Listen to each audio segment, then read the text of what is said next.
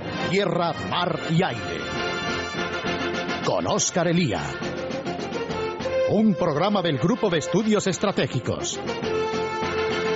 Es Radio.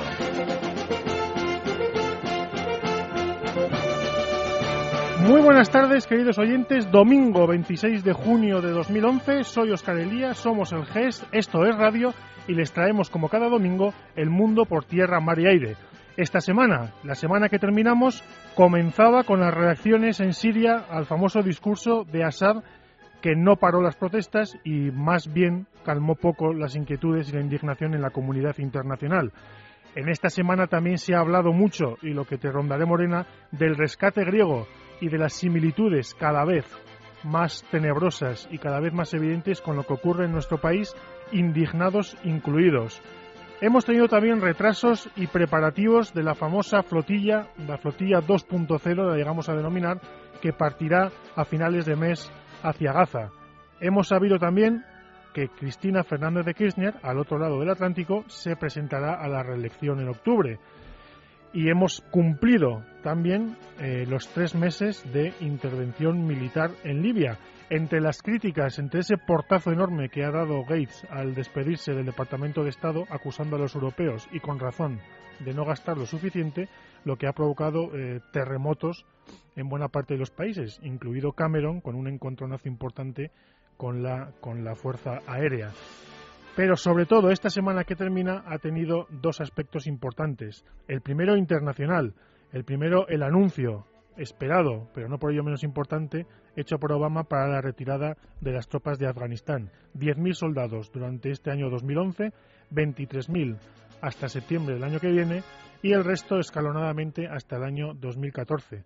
Y en términos españoles hemos tenido también el anuncio de la, eh, la permanencia durante más tiempo de nuestra misión en Libia y el pasado viernes la aprobación por parte del Consejo de Ministros de la Estrategia de Seguridad Nacional. Pero como debemos ir por partes, nos centraremos primero en Obama, en Afganistán y en el anuncio hecho el pasado jueves de la retirada de aquel país. Para ello, dos analistas de excepción a los que ustedes conocen bien. El primero, Manuel Coma, presidente del GES. Manuel, lo primero, muy buenas tardes y bienvenido. Eh, buenas tardes, Oscar. El segundo, ustedes también lo conocen porque ha pasado por estos micrófonos. Enrique Fajón, analista de seguridad y defensa. Enrique, muy buenas tardes y bienvenido. Buenas tardes, Oscar. Bueno, la primera pregunta para cualquiera de los dos. Eh, las palabras de Obama eran esperadas. Eh, no sé hasta qué punto os han sorprendido o no sé hasta qué punto eh, veíais que tanto en los plazos como en los números era, era de esperar. Manuel. Eh, a mí me ha sorprendido bastante y me ha, me ha sorprendido desoladoramente. Eh, tenía la esperanza de que fuese una reducción eh, más bien simbólica, eh, de que, en fin, por, por fin, eh, tras dos años y pico, mm, dos años ya y, y medio, había aprendido unas cuantas cosas de política exterior y que podía tener miedo a crear un desastre en Afganistán que después de todo no le podía beneficiar para el próximo año. A mí me parece bastante irresponsable que lo que ha hecho pone en peligro todo el esfuerzo de tantos años eh, y desde luego, a pesar de lo que se ha dicho, de que los militares lo han apoyado, no es verdad, los militares se cuadran ante su comandante en jefe, pero han dejado, han dado a entender de que hacen muy poco viable eh, los objetivos que se han propuesto en Afganistán. Enrique. A mí no me ha sorprendido el, el ritmo de salida era lo que se estaba discutiendo en los últimos meses. La, el relevo de Pitrías está relacionado con ello. O sea, el hombre que había puesto en práctica junto con Macristal la estrategia de contrainsurgencia no iba a quedarse a dirigir lo que venía después.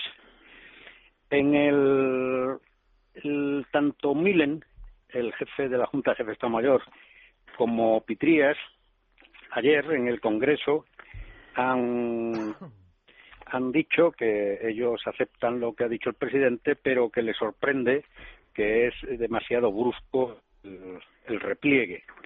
yo creo que dentro de Obama, de la decisión del presidente Obama, hay mucho cálculo político. El iniciar la campaña electoral de 2012 con el mismo número de soldados en Afganistán que cuando él llegó a la presidencia y 100.000 menos en Irak. Eso es la primera impresión. Yo creo que es además, en relación con esto que dices, eh, yo creo que es John Kerry ¿no? el que comenta eh, bueno, que la decisión de Obama eh, concilia la seguridad nacional, y aquí un poco tiene que ver con lo que decía Enrique, con las necesidades domésticas. Manuel, yo no sé hasta qué punto, efectivamente, aparte de la, de la ideología del personaje de Obama, estamos hablando de esas necesidades domésticas y los ojos puestos en, la, en el Partido Demócrata y en la campaña del 2012. Sí, yo creo que es la única explicación, ya Enrique lo ha apuntado. Eh, pero Obama se encuentra con una situación bastante especial, es decir, toda la izquierda de su partido está en contra del mantenimiento y le parece demasiado eh, lento el ritmo de retirada, es decir, por ellos eh, dirían todos fuera y que pase lo que pase. Eh, y, mm, sin embargo, tiene el apoyo de una parte importante de los republicanos, que en ese sentido le sacan las castañas del fuego, pero no de todos los republicanos, porque en general eh, el, el movimiento de eh, eh, ¿cómo se llama el, Tea Party. la palabra? Patriot. El Tea Party, el Tea Party. El Tea Party, el movimiento de del Tea Party pues es, es considerablemente aislacionista, absolutamente centrado en, en, temas económicos americanos y en temas constitucionales y se interesa muy poco o más bien pues eh, prefiere la retirada, con lo cual se encuentra un panorama parlamentario fragmentado pero en el cual todavía tendría una mayoría. Sin embargo, esa mayoría divide el Partido Demócrata y eso es lo que más le, lo que más le importa y lo que, lo que le ha determinado. Ahora, las consecuencias pueden ser realmente muy graves porque lo que se juega en Afganistán pues es mucho, es mucho más que el que, el que pueda convertirse otra vez en un santuario para, para Al-Qaeda o para los terroristas, es mucho más que eso, es todo el equilibrio geopolítico en el área. Tiene repercusiones sobre todos los vecinos y desde luego sobre todo sobre el más peligroso que es Pakistán. Sí, ahora iremos a las consecuencias. Efectivamente, eh, su intervención tiene, eh, yo creo que las palabras exactas son, vosotros me, corregiréis, pero dice, no vamos a dejar un Afganistán perfecto, lo cual es un ejercicio de realismo eh, y de reconocimiento de la verdad, pero que claro, en el comandante en jefe del ejército más poderoso del mundo asusta un poco. Enrique. Bueno, yo en, el discurso de Obama mm, distinguiría importante. Él eh, ha afirmado que el nation building hay que hacerlo en América, en la patria. Yo creo que eso él no habla como comandante en jefe, él habla como político, incluso más que presidente como político, pero es el reconocimiento de un enorme fracaso. La alegría de los años 20, la alegría de los años 20, del, eh, reconstituida en los años 90, en la última década, pues habilitó muchos paradigmas y uno de ellos era el nation building.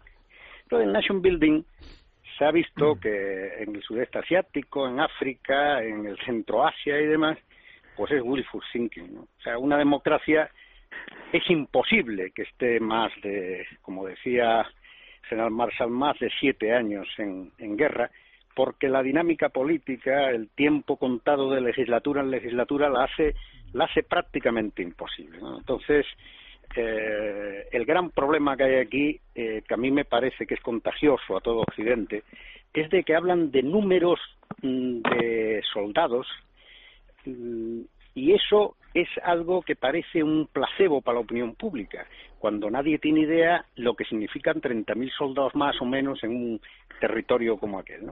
El problema es que todo lo que sea, todos los sacrificios de estos años se pueden venir abajo en cuestión de meses. Y que yo veo muy difícil, muy difícil, repito, muy difícil para Estados Unidos que abandone la zona.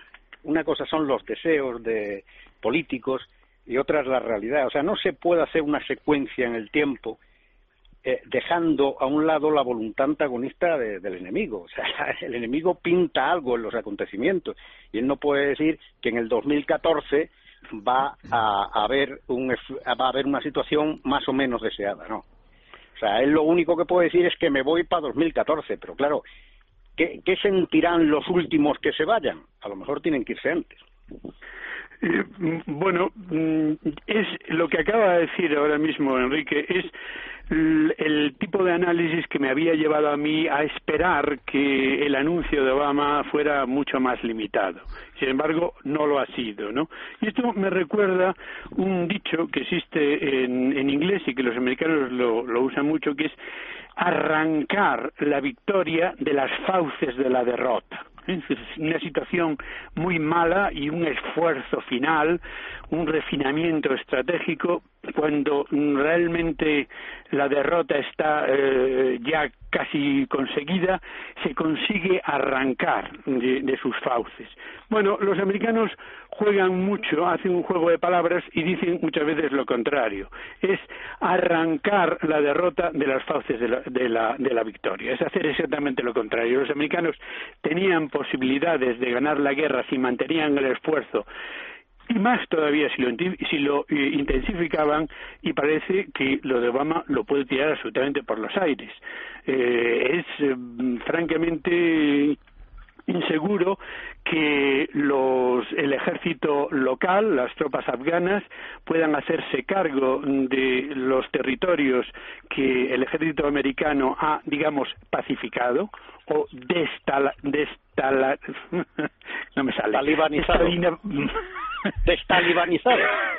Esto, esto de tener a Manuel Coma todo el día pendiente de los periódicos americanos, vamos a tener que...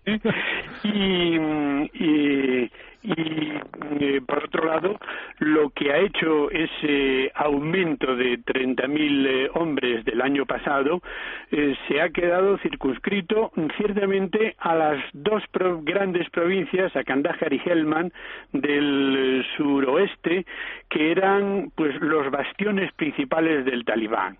Pero quedan todavía zonas muy importantes en el sureste y, se y, y para haber realizado el esfuerzo en los dos sitios simultáneamente, hubiera necesitado probablemente pues casi otras 30.000 tropas más, lo cual es un inmenso sacrificio para los americanos, por supuesto, dada su situación económica, pero no imposible dado todas las tropas que han eh, retirado de Irak.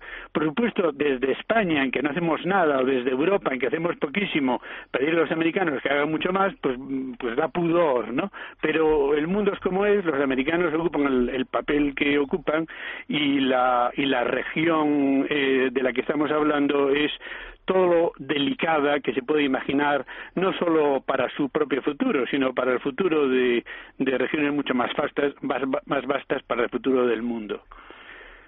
Sí, y además yo comentabas eh, arrancar la victoria de las fauces de la derrota. Eh, a mí esto me recuerda y en este caso al revés. Lo que ocurrió con, con Bush en Irak, ¿no? Que es verdad que nosotros a veces lo repetimos. efectivamente. Que sería el caso, entre comillas, el caso contrario, ¿no? Es decir, claro, exactamente. la, la, tarea de Obama es hacer en Irak, en hacer en, en Afganistán lo que Bush hizo en Irak en el año eh, 2007. Eh, eso es eh, lo que tenía que haber hecho y parece que parece que tira la toalla. Aquí hay otros dos actores, evidentemente, lo habéis comentado, eh, Obama. Eh, en buena medida la, decisión responde a criterios domésticos de política de política interior. Manuel ha hablado de efectivamente eh, parte de la derecha, el Tea Party con un fuerte impulso aislacionista, el Partido Demócrata, que bueno nos contará también Manolo, como efectivamente está instalado en la izquierda más izquierda. Nancy, Nancy Pelosi decía que es que la cosa se le quedaba se le quedaba corta quedan otros dos actores, que son eh, los talibanes y el gobierno de Karzai. Karzai siempre ha dicho que es que para el 2014 eh, él no va a poder tener, no podría tener preparado un, ejército, lo cual en buena medida le lleva a la necesidad de entenderse con los talibanes.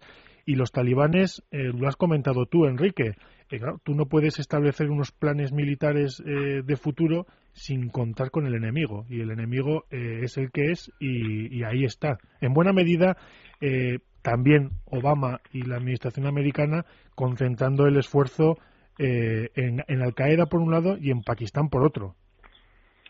Bueno, yo ah, vuelvo a, afirmar lo, que antes ya dije, ¿no? O sea, no hay, los planes son más políticos que militares.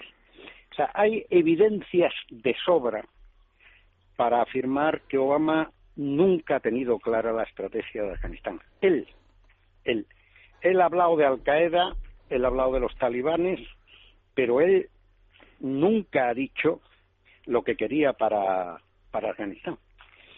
Entonces, el, cuando habla en su discurso, y vuelvo a repetirlo, de nation building, que es lo que él quería hacer, que es, un, es algo que se necesita para eso grandes dosis de buenismo, cuando ve que es una tarea imposible, él se queda a contentar a todo el espectro político. O sea, un señor como Obama, comandante en jefe, que en tres años tiene cuatro comandantes diferentes en la zona de operaciones, o sea, no, no es asumible. O sea, no es asumible que, que militares de gran prestigio, como son McKiernan, McChrystal o Pitrías y ahora Allen, pues no hagan lo que el presidente quiere. Lo que pasa es que el presidente no ha tenido la resolución suficiente para dirigir la guerra. O sea, no hay que verlo de, de, de, otra manera, ¿no? O sea, esto va contra su lo que predicó durante su campaña electoral de que aquella era la guerra buena. Era la guerra buena mientras no veía los tiros, mientras no contaba los muertos y mientras no contaba el dinero que se iba por por el sumidero, ¿no? Ahora, cuando se ha dado cuenta de eso, pues pues ha fallado. O sea, el caso es, es ese, claramente. Y, y todo esto tiene dentro de los talibanes siempre, siempre han hecho una labor de economía de fuerzas, nunca han presentado batalla en grandes contingentes, ellos simplemente están esperando que se vayan los americanos y habrán ganado la guerra. El gobierno de Karzai y, por supuesto, todos los colaboradores que hay ahí, incluidos el ANA, ¿no? el ejército afgano, que lo están preparando y demás, pues se pasarán con armas y bagajes a, al otro lado. Tenemos el ejemplo de Vietnam, tenemos el ejemplo de Argelia, o sea, no estamos trabajando en, en barbecho en ese aspecto. Y después hay una cosa muy, a mi manera de ver, muy grave. Si, si Obama dice que el nation building hay que hacerlo en América, imagínense ustedes los aliados, cada uno tirando para su patria para hacer el nation building ahí. ¿Y quién hace el nation building en Libia? Cuando se acabe la rotura, ¿no? En fin, es una situación que parece de chiste. Yo cuando he comentado hacer eh, Nation Building, yo es que estaba pensando quién lo va a hacer en España, porque al paso que vamos tendrán que ser, tendrá que ser alguna potencia extranjera. Eh, Manuel, ¿qué, ¿qué, opciones le quedan a Karzai? Que de todas formas hace ya bastante tiempo que sabía por dónde venían los tiros y, ya estaba poniendo las barbas a remojar. Bueno, yo cuando oigo hablar de nation building pienso que nuestros oyentes tienen la obligación de, de hablar inglés. Nation building es construcción de naciones, eso es una expresión que se utiliza, se puso de moda hace unos pocos años y se refiere a esas intervenciones en las que tratan de recrear, en el fondo, no una nación, sino realmente un Estado. Es que una nación es todavía muchísimo más difícil, es una labor a veces de siglos, pero crear un Estado en donde hay un Estado fallido, donde el Estado ha fallado y es un asunto desastre. Ejemplo, Somalia, ¿no? Entonces, eso está muy desprestigiado. Y, y, no es que Obama lo haya, haya descubierto ese desprestigio ahora. Venía de antes y, por supuesto, él nunca ha creído que en Afganistán hubiera que crear un Estado. Cuando dice que no aspiramos a una situación perfecta, por supuesto, sería la, la expectativa de una situación perfecta en, en Afganistán y anteriormente en Irak, pues ya había sido abandonada. La situación en Irak hoy día no es una democracia perfecta, ni muchísimo menos, pero desde luego es mejor que lo que existía antes, ¿no? Y lo que se aspira fundamentalmente es a la estabilidad. Entonces, tú hablabas, bueno, ahora mismo me has preguntado sobre, sobre Karzai. ¿Qué opción tiene? La opción que tiene es pactar con los talibán y pactar con los vecinos. Es decir, ahora mismo se va, se va a Teherán ¿eh? a, a, charlar con, con, los ayatolas. Y por cierto, los, los pakistaníes también. todos están en movimiento. A todos se les cae un muerto terrible encima y cada uno eh, trata de salvar el pellejo. Pero eso no solo lo hacen al nivel de jefes de Estado, jefes de Estado Mayor, de, de ministros de Asuntos Exteriores. Es que en cada aldea, en cada pueblo, la gente tiene que hacerlo para poder sobrevivir. Y el el, mero hecho de decir efectivamente estos señores se van cambia por completo las alternativas. Yo recuerdo que a uno de esos comandantes a los que se refería antes Enrique, eh, McChrystal, que fue también un personaje pues muy muy brillante eh, militarmente, eh, contaba que en sus viajes por Afganistán para tomar eh, contacto con la realidad a un líder local que le preguntó y ustedes qué creen que tendríamos que hacer nosotros los americanos y dijo construir y construir, es decir, en vez de tiendas de campaña, hacer cuarteles y edificios para alojar a la gente, a su, a su gente, y con eso demostrarnos a nosotros que se van a quedar. Ahora es una política de tiendas de campaña que se puedan recoger lo más deprisa posible.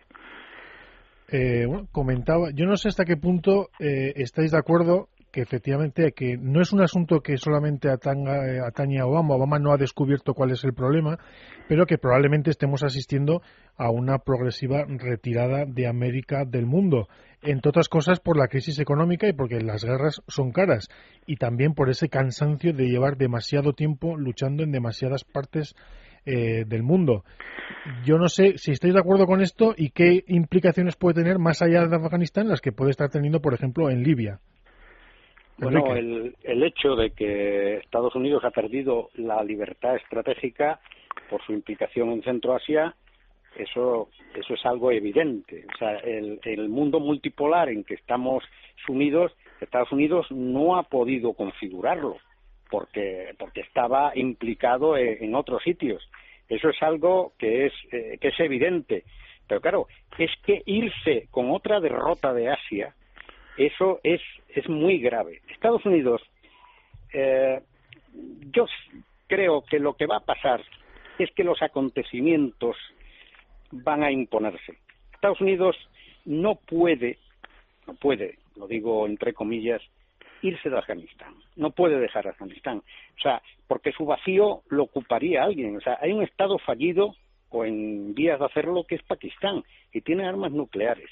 En el otro lado está Irán, que va a tener armas nucleares. Para India, el hecho de que se vaya a Estados Unidos de donde está es un verdadero problema. Y China está al lado, ¿no? O sea, no cabe duda que la, la tentación aislacionista siempre la ha tenido, y más cuando los aliados pues miran para otro lado, ¿no? Pero claro, también entramos en una época, estamos en una época de frugalidad donde las alegrías ya no se pueden tener. O sea, pero claro, en una época de frugalidad va y nos metemos en Libia, ¿no? O sea, que, que a veces, pues, eh, se deja uno llevar de, de impulsos y una vez dentro, pues a ver qué se hace. Manuel. Em, pues eh, es cierto que hay una serie de configuraciones geopolíticas, una serie de exigencias que imponen la realidad a una hiperpotencia como es Estados Unidos, el único factor de, de, orden que puede haber en el mundo, que deberían llevar a decir, bueno, esto, esto no lo puede hacer porque es una locura. Pero los seres humanos hacemos cosas que es una locura hacer, las hacemos. ¿Sí? y Estados Unidos eh, pudo aceptar una derrota en Corea, pudo aceptar una derrota en, en Vietnam. Eh, eh, muchos americanos, desde luego los demócratas, querían aceptar una derrota en Irak y ahora pueden aceptar, aunque sea un desastre, que luego lo pagarán y lo pagaremos todos, pues no es imposible en absoluto mm, que acepten una derrota en Afganistán y que la disfracen de la manera más eh, la mejor manera posible de aquí a las elecciones de noviembre del, eh, del 2012. De manera que el desastre, por desgracia, puede ocurrir. Manuel, eh, eh, el desastre, es decir, lo has comentado tú al principio, eh, has, mostrado cierto pesimismo sobre el, después de haber oído a Obama, no te esperabas que, fue, que fuese a ir tan lejos, hablas de desastre. ¿Cuáles son, a tu juicio, las principales eh, consecuencias que, podemos extraer de, la retirada americana tal y como se, se va a producir previsiblemente en Afganistán? Bueno, mm, todas estas eh, previsiones eh, son siempre un ejercicio de especulación porque las cosas pueden ir por muchas esquinas. En, líneas generales, yo creo que lo negativo es muy superior a lo, positivo. De entrada, yo digo, mm, Karzai tendrá que eh, pactar con los con los talibán y, y, los ciudadanos individuales en cada pueblo, en cada ciudad, tendrá que hacer lo mismo. otra otra consecuencia inmediata puede ser que los países que estamos ahí, aunque nosotros teóricamente no en una guerra, eh, pero que todos digamos el, tonto el último. ¿eh? Así que eh, a salir corriendo cuanto antes. Eh, y luego, mm, por supuesto, todos los vecinos están implicados. Eso, como señalaba antes Enrique, concierne enormemente a eh, India, por supuesto, a Pakistán ante todo. El Pakistán es el país eh, más concernido. pero mm, toda la política de Pakistán mm, encuentra solo su racionalidad si se tiene en cuenta que está obsesionada con la India, con que en este caso con que la India le haga una pinza ¿eh? Se alíe con, fuerzas afganas y haga una pinza eh, sobre, sobre eh, Pakistán. Con lo cual, eso pues exacerba las tensiones. Una posibilidad es que Pakistán se, se parta. Pakistán es un país con una gran dispersión étnica, en el cual el elemento más importante son los Pashtun, que están casi a mitad y mitad sobre la línea Durán, sobre la, sobre la frontera entre Afganistán y, Pakistán, que es una frontera que marcaron los británicos y que es altamente, altamente artificial. Pues eh, y luego los iraníes, por supuesto, están interesadísimos y tienen sus, sus bazas. Eh, una parte de la población afgana, precisamente entre los no, no pashtun, eh, pues son chiitas. Y por supuesto los rusos están muy cerca, los chinos también. Es decir, ahí puede haber un jaleo enorme. La, la única solución es conseguir algo muy próximo a la victoria, conseguir que los negociar con los pakistanes en una posición de fuerza y convocar una conferencia internacional como las que se hacían en el siglo XIX, tratando de dar satisfacción a las aspiraciones legítimas de los vecinos. Eh, que por malos que sean, pues todos tienen un cierto derecho a la, a la, estabilidad y a no encontrar problemas procedentes de la región. Ahora, yo creo que con este, si este paso es definitivo y continúa, el paso por Obama, pues todo eso salta por los aires. Pues eh, efectivamente, hasta aquí llegamos y si ustedes han escuchado con atención a Manuel Coma y Enrique, Enrique Fojón, se habrán dado cuenta de que la cosa no atañe solo a Afganistán, no atañe solo a la, a la guerra contra el terrorismo, sino que es toda una región y, en definitiva, teniendo en cuenta los países que, están relacionados eh, desde ella y con ella, eh, a todo el globo. Enrique, como siempre, muchísimas gracias por estar con nosotros y muy buenas tardes. Un abrazo, Oscar. Manuel, como siempre, un placer escucharte. Muy buenas tardes. Gracias a ti. Hacemos, amigos, una pequeña pausa y volvemos enseguida. Por tierra, mar y aire. Con Oscar Elía.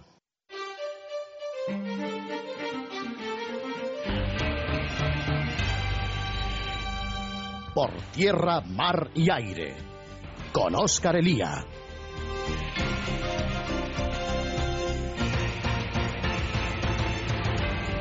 Seguimos amigos, seguimos y si Enrique Fojón comentaba la relación que existía entre Afganistán y Libia por el lado norteamericano, esta semana que terminamos ha sido también la semana en la que España ha prorrogado la misión de nuestras tropas en Libia, recuerden, los 500 soldados, los 4 F-18, los dos aviones de abastecimiento y de transporte, el submarino y el buque de superficie. En total, nosotros eh, al principio, cuando íbamos a mandar la misión, hicimos una estimación en el grupo de estudios estratégicos, nuestra área de defensa, que la cosa en estos tres meses andaría entre los 50, entre los 40 y los 50 millones de euros.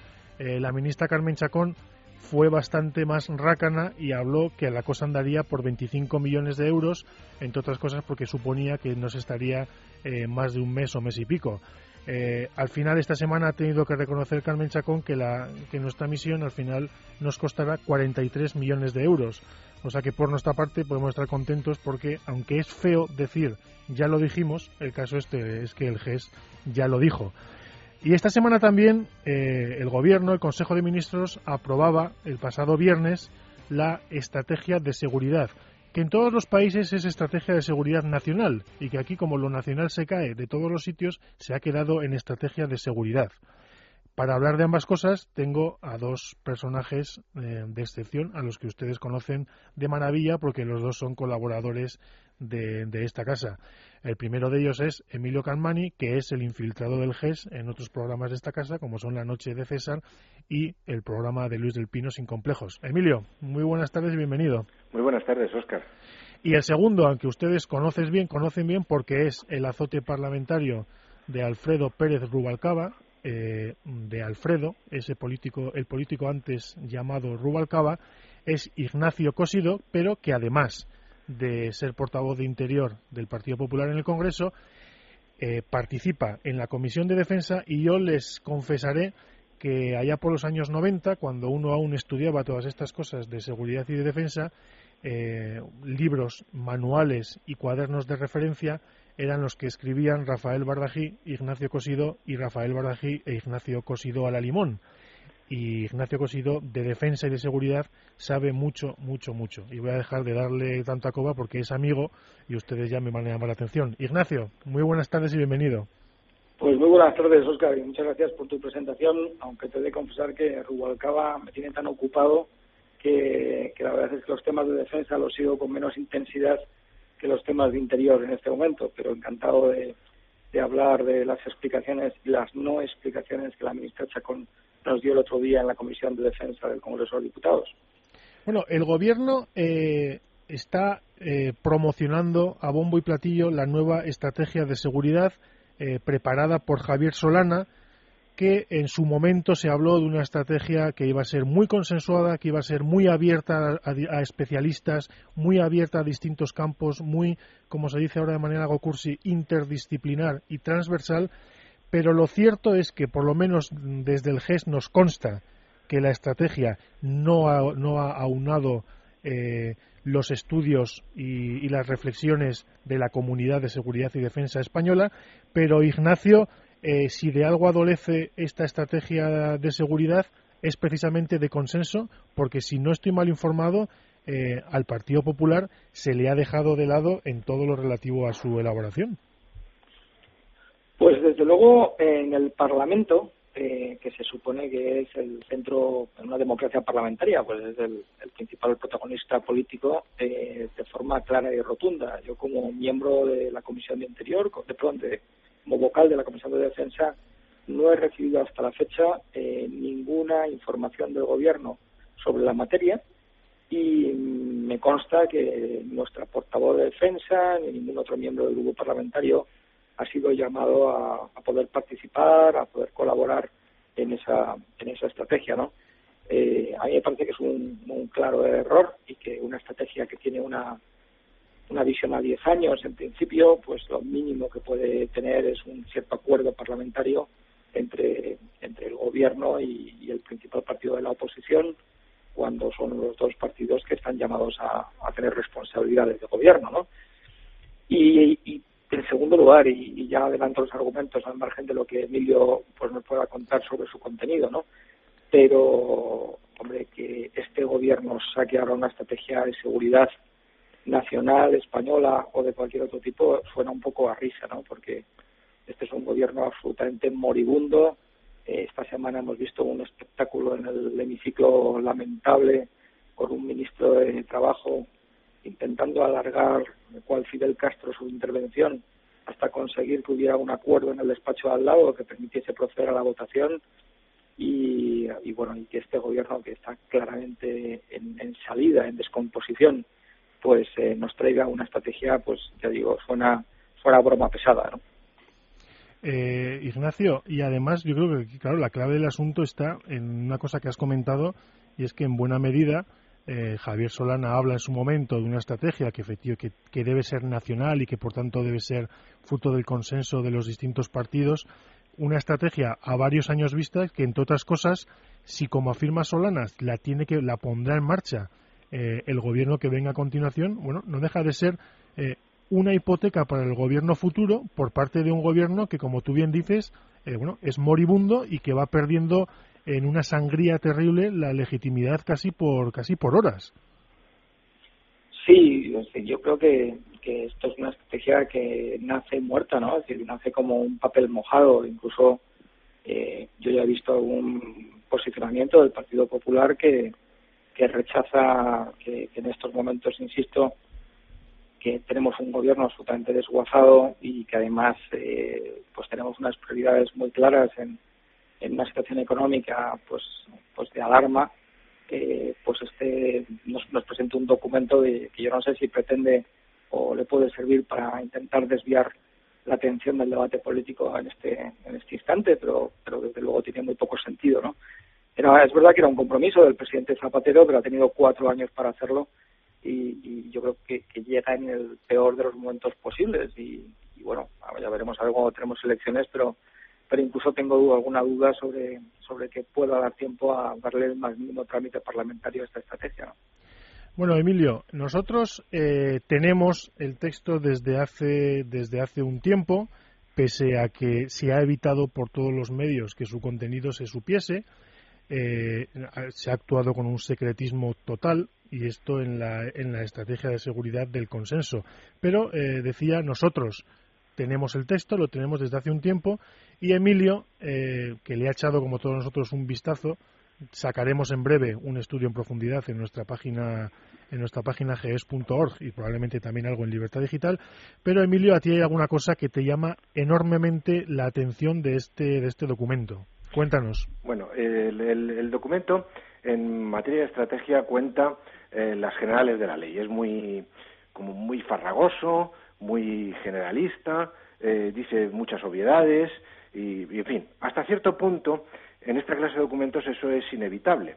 Pero claro, eh, uno espera encontrar algo de chicha. Y entonces, pues en materia de lucha contra el terrorismo, intervención de las Fuerzas Armadas Españolas en el exterior, eh, descripción de las amenazas, donde son todo cosas donde se no solo se podría, sino que se debería ser algo más concreto, pues de eso no hay nada. En cambio, encuentra uno cosas eh, extraordinariamente preocupantes.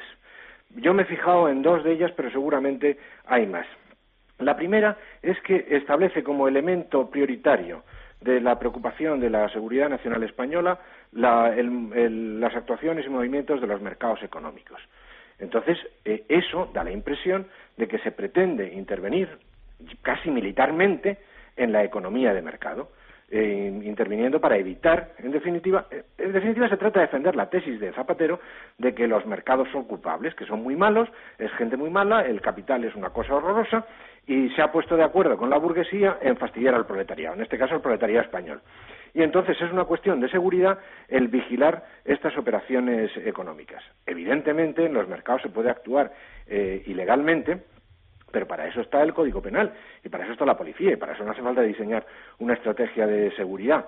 También es cierto que puede uno percatarse de que actuaciones que realicen algunos operadores en los mercados, siendo legales, deberían no serlo por los perjuicios eh, que producen. Bueno, pues para eso está eh, la legislación económica y lo que hay que hacer es presentar un proyecto de ley en el Parlamento y no diseñar una estrategia de seguridad.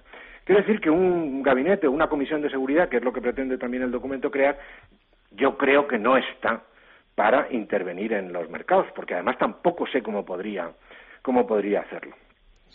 Esto es un aspecto muy preocupante que yo creo que, bueno, los, los especialistas que, que, tenemos en libertad digital y en el GES en materia económica, entre los que yo no me encuentro, podrán dar explicaciones mayores. Pero para mí ha sido muy sorprendente. El otro elemento, y ahí sí me encuentro con más capacidad para opinar, es el que al describir los escenarios o los ámbitos donde la seguridad nacional puede verse amenazada, citan pues los obvios, el terrestre, el marítimo, el aéreo, también el espacial, que es algo que se ha incorporado en los últimos documentos estratégicos, por supuesto el ciberespacio, y hay, amigo, hay un sexto ámbito donde eh, eh, España se siente amenazada conforme a este documento, que es el informativo. Esto me resulta extraordinariamente preocupante porque, evidentemente, tratan de hacer eh, de la información una cuestión de seguridad nacional, obviamente para reprimir la libertad de expresión, porque no se puede entender de otra manera. Es verdad que el documento es muy general y no concreta, entonces podría en un determinado momento entenderse que se está refiriendo a la protección de datos, pero esto es más problema de amenazas cibernéticas. La, protección de datos se, se, preocupa sobre todo de la gran cantidad de información que hay almacenada en los ordenadores oficiales, ¿no? Donde se contiene una serie de información de datos que solo deben ser utilizados para las cosas para las que se han recogido y no para otras.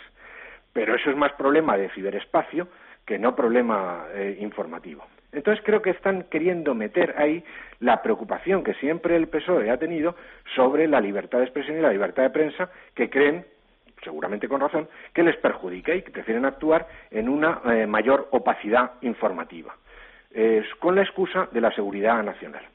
Para colmo de males, hay un recuadrito donde se pone muy destacado el tema de la alianza de civilizaciones, que es una cosa que el Partido Popular jamás ha asumido como propia y que es un proyecto eh, exclusivamente personal de Zapatero y que a estas alturas está completamente muerto. Tratar de resucitarlo en este documento me parece eh, verdaderamente extraño y sorprendente. Es una especie, a mí a veces leyéndolo, me parecía estar leyendo una especie de testamento político de Zapatero.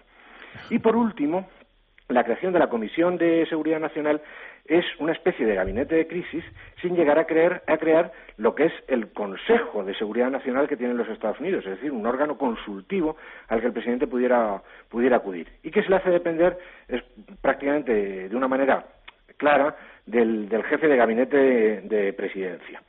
Por lo tanto, concentrando, procurando concentrar el poder en Moncloa y sustrayéndolo a los ministerios.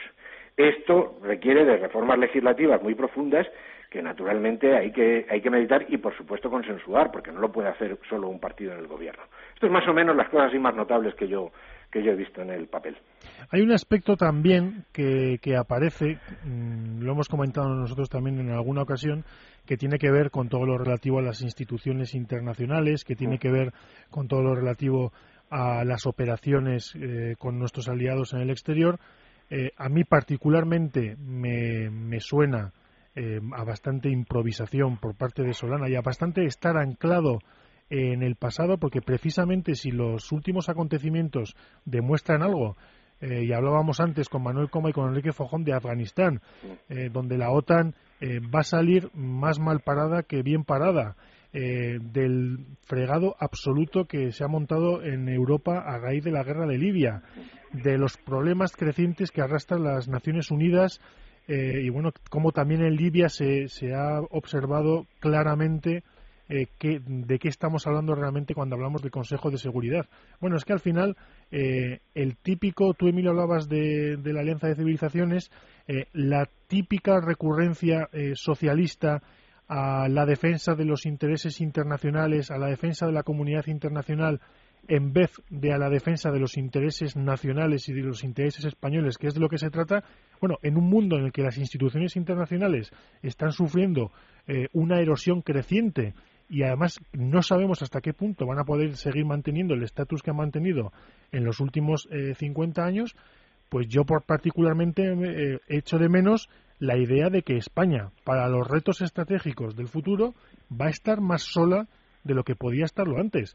Eh, Zapatero se va, pero para el gobierno que venga ahora, eh, el problema de a la hora de recurrir a la, a la OTAN, el problema a la hora de confiar en nuestros aliados europeos, que entre ellos hemos tan poco de fiar, o el problema a la hora de interpretar una resolución del Consejo de Seguridad, pues nos va a traer más problemas que otra cosa. Eh, yo echo de menos en falta cómo, eh, eh, cómo en buena medida lo fundamental del panorama estratégico español en los últimos años es la desaparición o la atenuación de las instituciones internacionales en las que antes cómodamente nos podíamos integrar. Yo no sé qué os parece a vosotros. Pues, eh, ¿quieres tú contestar, Ignacio? No, bueno, contesta tú, Emilio, y yo luego hago también un comentario. es que eh, una de las cosas que, más me llama la atención es que se pone mucho el acento en, el, en el documento en esa cursilería que se llama responsabilidad de proteger y que es un eufemismo para ocultar lo que se llama la injerencia en asuntos internos de, de otros países por cuestiones de derecho humanitario, que es en definitiva lo que se ha hecho en Libia. Asumir eso eh, desde un punto de vista en un documento estratégico no tiene sentido porque ahí no hay intereses nacionales que proteger, no hay ninguna amenaza a la seguridad. En un determinado momento, si efectivamente hay una violación flagrante de los derechos humanos en un determinado país y nos sentimos con fuerzas suficientes, eh, capacidad y voluntad de intervenir y hay otros países dispuestos a hacerlo, pues nosotros nos podemos unir a ello. Pero asumirlo como estrategia propia, el hacerlo en todo caso en que esas violaciones se produzcan, es completamente absurdo primero por eso, porque no hay intereses eh, nacionales que proteger. Y segundo, porque en según qué circunstancias podemos tener la capacidad y, y los medios para intervenir o no tenerlos. Y, y antes de que cederle la palabra a Ignacio, otra cosa que yo he hecho, que yo he hecho en falta es, bueno, hay que tener en cuenta que en breve, en breve tiempo lo tenemos ya, tenemos el Magreb en llamas desde, desde Libia hasta probablemente Marruecos. Y ese es un aspecto eh, de la estrategia de seguridad española fundamental que no lo veo yo lo suficientemente recogido en este texto. Sí, de Marruecos dicen las, pues eso, las generales de la ley, que hay que resolver el tema del Sáhara Occidental, que eso se tiene que resolver en el marco de Naciones Unidas y bla, bla, bla, bla, bla, bla. Nada. Ignacio. Mucha paja. Sí, no, yo, yo te quería contar que, que esto lo, lo pude, esta afirmación que tú hacías, sobre la falta de, definición de nuestros intereses nacionales por parte del gobierno. Lo viví con, la máxima intensidad en la comparecencia que esta semana tuvimos de las ministras de Asuntos Exteriores, Trinidad Jiménez, y la ministra de Defensa, Carmen Chacón, para hablarnos sobre la misión en Libia, ¿no? Para, para hablarnos y para pedir eh, la prolongación de esta misión sine die por parte del, del Congreso de los Diputados, ¿no? de la Comisión de Defensa del Congreso de los Diputados. Y la sensación que me dio la, comparecencia de las dos ministras es pues la, absoluta falta de criterio de este gobierno eh, que toma las decisiones pues porque la han tomado otros y entonces como las han tomado otros pues nosotros tenemos que tomarlas también no pero ninguna capacidad para definir una posición propia aunque sea en términos de decir pues mire esta es la posición que el gobierno de España va a defender en la Unión Europea o va a defender en la OTAN o va a defender en Naciones Unidas, ¿no?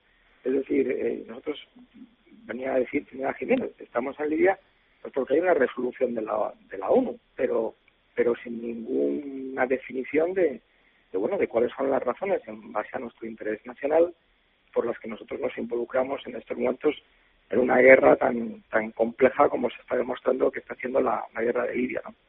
Y luego la ministra de Defensa, y, termino enseguida, vino a exponer una teoría que me dejó un poco perplejo ¿no? desde el punto de vista del pensamiento estratégico, porque si tradicionalmente, y, un poco en obra de von Clausewitz, habíamos entendido que, que la guerra es la continuación de la política por otros medios, bueno, Carmen Chacón, en una revolución del pensamiento estratégico mundial, le dio completamente la vuelta y vino a decirnos que en realidad eh, la política es, la continuación de la guerra por otros medios, en el sentido de que eh, vino a decir, es decir, la, función de las Fuerzas Armadas, la misión de nuestros ejércitos, y lo cito literalmente, era algo así como eh, abrir nuevos espacios a la política. Es decir, las Fuerzas Armadas ya no están ni para disuadir a nuestros enemigos, ni para derrotarles en caso de que esa disuasión falle, sino que están para abrir nuevos espacios a la política.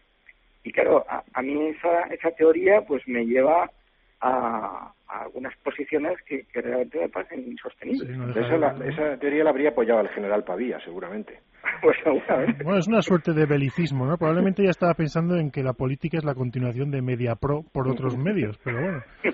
Oye, eh, es que yo le quería hacer una pregunta, Ignacio, aprovechando que lo... Nos, queda un minuto, o sea que pregunta y respuesta. Nada, es, un, es muy rápido. Eh, Ignacio, ¿tú sabes si hemos reconocido legalmente al gobierno rebelde de Libia o no? Porque yo todavía no he logrado saberlo. Bueno, eh, formalmente eh, no lo sé, pero desde luego Trinidad Jiménez hizo en el Parlamento un reconocimiento político de, este, este, movimiento rebelde como el interlocutor del gobierno con, con Libia. O sea que no sé si lo ha formalizado, pero desde luego la voluntad política la dejó clara la ministra. Eh, sí, yo creo que además están jugando efectivamente a esa ambigüedad. No hay reconocimiento oficial.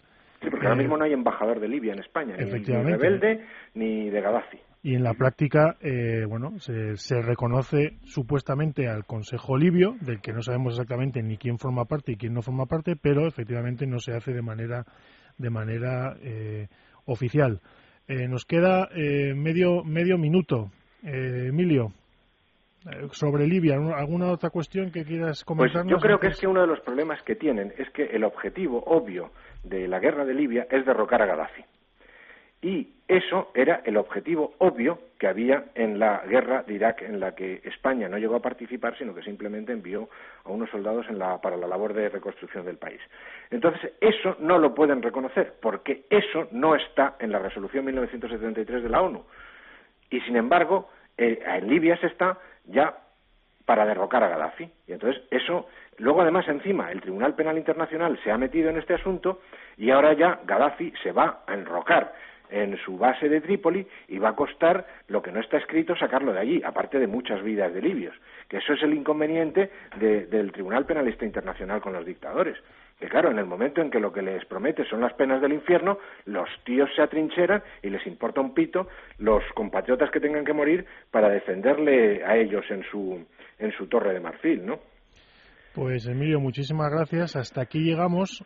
Eh, muchas gracias por estar con nosotros, Emilio. Muy buenas tardes. Nada, gracias a ti, Oscar. Ignacio, muchas gracias. Buenas tardes. Y lamentamos, lamentamos tener que dejarte con Chacón y Rubalcaba, que no sabemos quién de los dos habla menos en el Congreso. Y con mi agradecimiento, aparte de para Ignacio y para Emilio, para Manuel Coma y Enrique Fojón, y para Carlos Millán y Aaron Arce, que han estado en los controles guiándonos durante toda la hora.